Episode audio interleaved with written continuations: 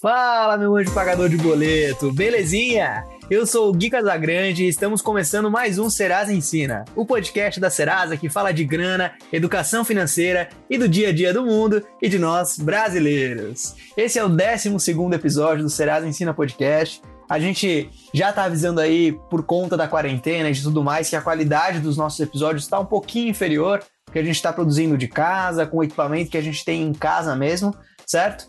E a gente veio aí nos últimos quatro episódios, sempre trazendo temas relacionados ao Covid-19. E agora, para dar uma quebrada nessa história toda e trazer um conteúdo um pouco mais leve, a gente preparou um bate-papo super especial com o boletim. Se liga aí!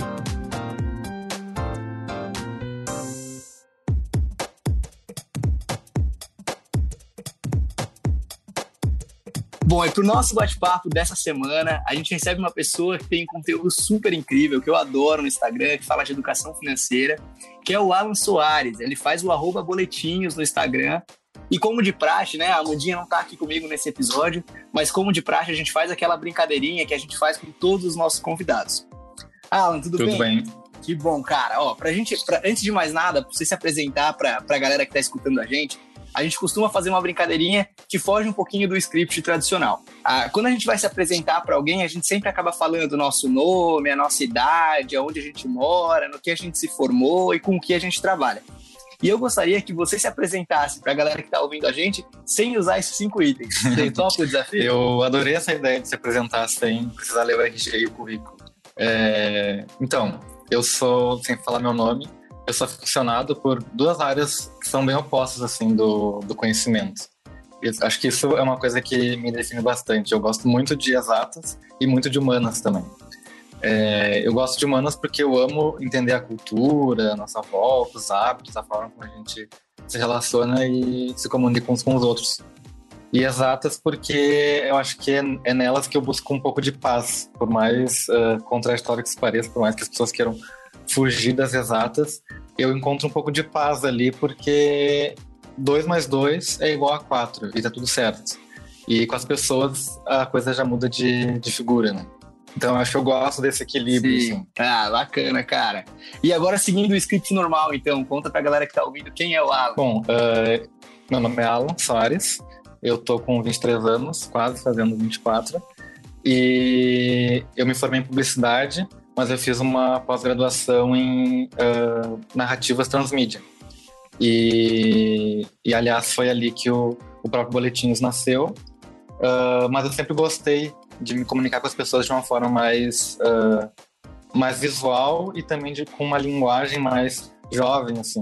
Eu sempre gostei desse negócio de se comunicar direto com a pessoa, na linguagem da pessoa, e não cheio de formalidades, cheio de academicismos. Então, eu fui fazendo o projeto muito pelo meu gosto pessoal mesmo e pelas coisas que eu, que eu sentia falta e que eu uh, gosto de consumir.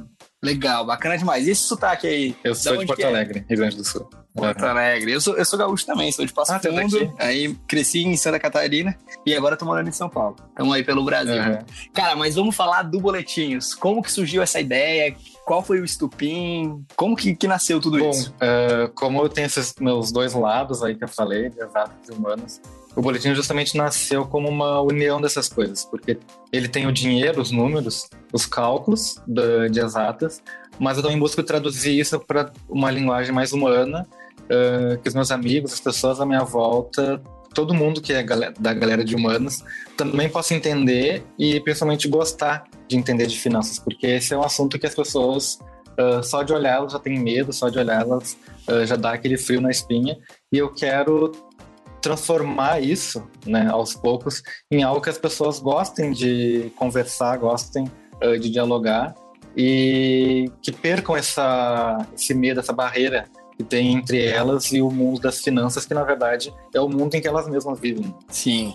Legal demais. Ó, vale a pena falar aqui pra galera que tá escutando a gente. Se você ainda não conhece o Boletins, vai lá no Instagram, procura o Boletins e abre esse feed, que é um feed simplesmente sensacional. Sabe aqueles feeds do Instagram que você tem vontade de ficar olhando, que é tudo bonitinho, organizadinho, seguindo uma paleta de cores? Esse é o Boletins. Então, se você ainda não segue, ainda não conhece boletins, vai lá que aí o papo vai ficar ainda mais interessante pra você. Cara, mas co continuando, eu, eu adoro a estética do boletim. Obrigado, muito, obrigado. Muito bonito. Inclusive, já postei algumas vezes no meu, no meu stories, porque eu acho o conteúdo sensacional. E eu falo muito de educação financeira, né? Então, tô aí nessa, nesse rolê de educação financeira praticamente uhum. um ano e meio. E eu comecei a falar de educação financeira e comecei. Esse, esse, conteúdo começou a fazer mais parte da minha vida a partir do momento que eu comecei a trabalhar na Serasa. Mas eu queria saber de você, quando você entendeu que era o momento de falar de educação financeira? Como que foi esse clique? Então, eu, como eu falei, eu me formei em publicidade e fiz pós nessa área também, então eu nunca tive um contato formal com a, com a economia, com o universo das finanças. Uh, mas desde que eu me entendo por gente, eu sou ligado nesse, nessa área de educação financeira, não de uma maneira uh, tradicional, mas eu sempre me preocupei com a minha grana, uh, com o meu consumo. Desde o meu primeiro salário, lá com 15 anos, eu buscava economizar nem que fosse 10 reais por mês. Eu ganhava 100 reais por mês, eu tinha que economizar pelo menos uns 10 para ir acumulando uma graninha ali todo mês e sempre ter algum dinheiro, né? Nunca faltar. E só que eu vi que o pessoal à minha volta, a galera aí da geração Y, dos millennials, não tava na mesma vibe. É, a galera de 20 e poucos já estava se endividando, uh, vendendo almoço para pagar janta, sem nem saber por onde começar a se organizar. E isso tem vários motivos históricos na economia do Brasil uh, que nos levaram a essa cultura dos milênios que não sabem lidar com o próprio dinheiro. É, acho que faz, faz muito sentido isso. É, a gente cria conteúdo de educação financeira aí e a gente percebe muito. É uma galera que, que ganha o primeiro salário e não sabe direito o que fazer, por onde começar. Uhum. É, acha que, que consegue comprar o mundo com aquele primeiro salário, né? Eu acho que a educação financeira é um assunto ainda que por mais que a gente esteja numa luta gigantesca para entregar esse conteúdo, levar essa informação para a galera, ainda o brasileiro carece Sim. muito, né? Tem muito pouca educação financeira de maneira estruturada no Brasil, né? As, as crianças não, não aprendem isso de maneira direta na, na escola. E aí pessoas chegam na vida adulta sem achando que vão descobrir uma fórmula mágica de lidar com dinheiro, não existe essa fórmula. E as pessoas uh, leva um balde de água fria. É verdade, é verdade. Cara, e como que foi o crescimento do perfil? É, é, qual foi o fator crucial que você viu que o número de seguidores começou a aumentar, o engajamento começou a aumentar? Porque o crescimento foi rápido, né? Eu tava acompanhando é, alguns posts no feed aí e o número cresceu muito no, nos últimos meses aí. Uma taça eu disser que eu não sei. Sério? É que, na verdade, o Boletim surgiu como um projeto dessa pós-graduação que eu fiz e sem nenhuma intenção de realmente ir para o mundo. Ele era só um projeto para apresentar na cadeira e acabou. Mas como eu coloquei ele no Instagram justamente para colocar na apresentação, as pessoas começaram a seguir meio que do nada. Uh, quando eu vi já tinham 100, 200, 300 pessoas. Em duas, em duas semanas ele chegou a mil seguidores e em um mês chegou a 10 mil. E por aí vai. Então nunca foi algo premeditado nem nada. Uh, eu só continuei postando quando vi que as pessoas estavam gostando, uh, mandando mensagem dizendo que o boletim tinha mudado a vida financeira delas, uh, que elas saíram de dívidas. E, na verdade, isso é a coisa mais importante para mim. Ver como que o projeto ver como o projeto impacta positivamente na vida da galera. e eu acho que é por isso mesmo que ele vem crescendo, porque era um pessoal carente de alguém que falasse sobre dinheiro, na linguagem deles, na vibe milênio, com problemas do dia a dia, problemas reais, assim, como a passagem de ônibus, o lanche no café da faculdade, sem a, a economias que, no fim das contas, a galera não tá querendo saber disso, até porque não tem nem tempo de saber disso, porque está preocupada com o dinheiro curto no final do mês. Sim. E, e, já que você falou dessa galera, você falou muito da questão dos milênios, dessas gerações mais recentes, mas quem é o público do Boletins hoje? Existe um perfil definido? Eles fazem parte de alguma tribo? São universitários? É a galera que está começando a ganhar dinheiro, que está indo morar sozinha? Então, quem que é essa galera? De tudo que é gente. E se a gente tiver que olhar os gráficos, a gente vai entrar naqueles pontos que tu mesmo falou que não gosta de entrar, né? Nome, idade, RG e tal. Então, Sim. vou apresentar o público do Boletins desse mesmo jeito. Eles são uma galera que é curiosa, que é engajada, preocupada com o próprio futuro, mas também preocupada com o próprio presente, porque não tá fácil pra ninguém. Então, tem gente, assim, de desde quem nem recebe salário ainda, quem vive de mesada, adolescente, até o pessoal aposentado. Eu recebo mensagem de todo mundo, assim, e do Brasil inteiro. Que legal, cara, que legal. E a gente sabe também que o Boletins é podcast, né? Eu queria saber como é que tá sendo essa experiência, é, tá curtindo fazer. A gente tá muito feliz com, com o Serasa Ensina aqui, mas queria saber como é que tá sendo essa experiência, se tá curtindo fazer, os convidados então, tudo mais. Eu sou ouvinte de podcast há pelo menos uns 10 anos, desde que, desde que eu era criança. E eu sempre amei. Eu acho que é tipo a mídia que eu mais gosto de consumir. Eu vou dormir ouvindo podcast, então eu gosto muito de como o papo ele consegue se aprofundar nesse formato de áudio, que às vezes uh, no audiovisual e tal ele não uh, não consegue entrar tanto. Então eu sempre gostei muito, só que mesmo assim eu tive uma resistência para criar um podcast de boletins porque eu queria adaptar aquela linguagem do Instagram para um formato de podcast, não só copiar outros podcasts que já existissem. Eu queria uma coisa que tivesse a ver realmente com boletins. Então eu bati a cabeça uh, por bastante tempo até achar um formato que eu tivesse satisfeito e que eu pensasse que pronto, agora posso colocar isso no ar. Entendi, entendi. E de maneira geral, assim, o seu podcast fala de quê? Ele gira em torno de qualquer assunto, basicamente, porque eu acho que tudo, uh, tudo tem a ver com dinheiro. Então eu posso falar sobre morar sozinho, sobre dividir as contas morando com um mozão, sobre viajar, sobre turistar dentro da própria cidade, sobre ir no shopping, no parque, no cinema, qualquer coisa ah, envolve dinheiro na nossa vida. Então, eu quero justamente que o podcast do Boletinhos seja uh, um espaço, seja um lugar onde as pessoas vão falar sobre a própria vida, sobre as próprias experiências e o dinheiro vem como uma capa em volta disso. Massa, legal demais. Ó, galera, para quem ainda não conhece, curte ouvir podcast aí, procurei o podcast do Boletins, que é realmente muito legal. Você tá nessa onda de ouvir conteúdo de educação financeira e tudo mais, procura aí que você não vai se arrepender, não. É, Alan, a gente está partindo para a reta final do nosso bate-papo aqui. E para fechar nossa conversa, todos os nossos convidados que, que vêm aqui no Serasa Ensina Podcast respondem a uma mesma pergunta. E eu queria que você respondesse essa pergunta para a gente também. O que o dinheiro representa para você? Hum, para mim, o dinheiro representa poder. Mas não só aquele poder assim que vem de cima das autoridades econômicas, isso também. Mas eu falo de poder uh, sobre si próprio. Uh, acho que o dinheiro empodera a gente. E quando a gente se organiza e se conscientiza sobre o nosso consumo, sobre os nossos gastos e o que a gente ganha, o que a gente uh, não ganha,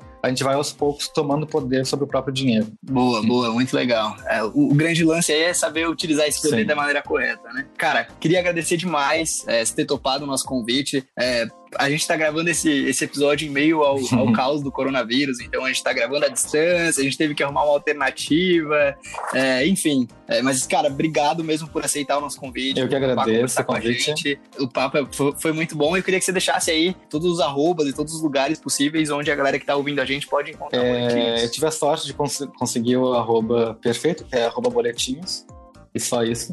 Então lá no Instagram, arroba boletinhos. E no Spotify tem o podcast, só procurar por boletinhos também. Show de bola, cara. Obrigado, Obrigado. viu? Tudo de bom aí, tá bom? Tchau, tchau. Valeu, cara. Até mais.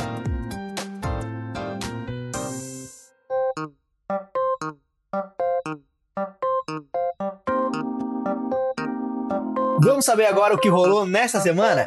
Em 1960, Brasília, a capital do Brasil, é inaugurada oficialmente. Às nove e meia da manhã, os três poderes da República são simultaneamente transferidos da antiga capital Rio de Janeiro para a nova capital Brasília. 1970 é comemorado o primeiro dia da Terra. 1971, estreia do telejornal da tarde, o Jornal Hoje, de segunda a sábado, a 1h20. 2014, entra em vigor a lei que regula o uso da internet no Brasil. Nessa semana, a gente também comemora o Dia do Índio, Dia do Agente de Viagem, o Dia Mundial do Livro, quem aí curte ler, e também o feriado de Tiradentes.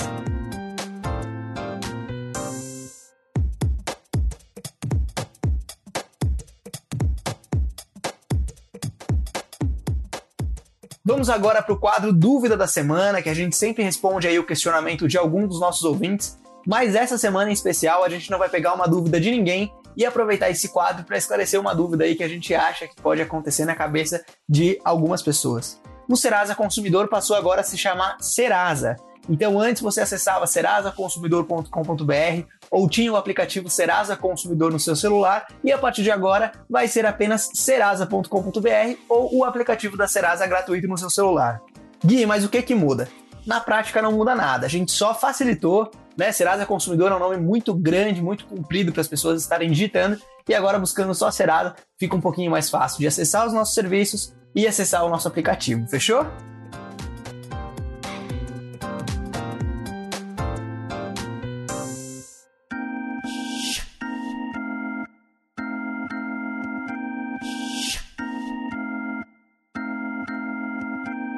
Bom, gente, estamos chegando ao fim de mais um Serasa Ensina Podcast. Espero que vocês tenham curtido muito o episódio dessa semana, com esse bate-papo um pouco mais tranquilo, um pouco mais leve, não falando de Covid-19. Mas não é porque a gente não falou disso durante todo o episódio que eu não preciso deixar de dar a minha recomendação aqui, né? Se você puder, fique em casa, lave muito bem as mãos, use álcool gel, se possível, use máscara. O importante é a gente se unir nesse momento para que tudo isso passe da maneira mais rápida possível e a gente volte a viver em grupo novamente, tá bom? Beijão, fiquem bem e até semana que vem.